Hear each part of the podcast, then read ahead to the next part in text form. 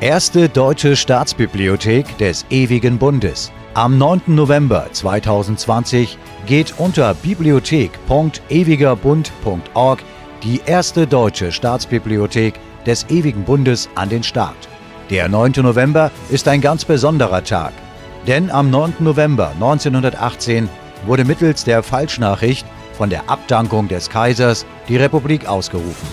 Die Deutschen, die besten Männer längst gefallen, die übrigen an der Front, die Bevölkerung daheim, von Krieg und Hunger ausgezehrt, besaßen nicht mehr genügend Widerstandskraft, sich diesem gewaltsamen Umsturz der verfassungsmäßigen Ordnung zu widersetzen.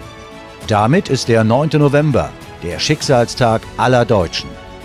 Nicht umsonst wurde und wird dieses Datum durch historische Ereignisse wie die Reichspogromnacht und den Berliner Mauerfall geschickt überlagert.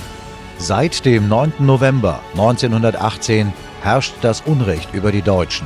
Und am 9. November 2020 wird dieses Unrecht schon 102 Jahre andauern.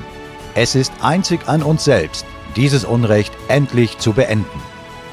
Die tiefe Bewusstlosigkeit der Deutschen ist ursächlich für die deutsche Ohnmacht. Um wieder zu Bewusstsein zu kommen, bedarf es des notwendigen Wissens. Denn nur Wissen kann das nötige Bewusstsein erzeugen, das uns in die Lage versetzt, endlich wieder das Richtige zu tun. Die erste deutsche Staatsbibliothek des Ewigen Bundes zeigt uns, wo unser reichhaltiges Erbe liegt. Heben müssen wir diesen Schatz aber alleine. Sei Teil der Lösung. Bibliothek.ewigerbund.org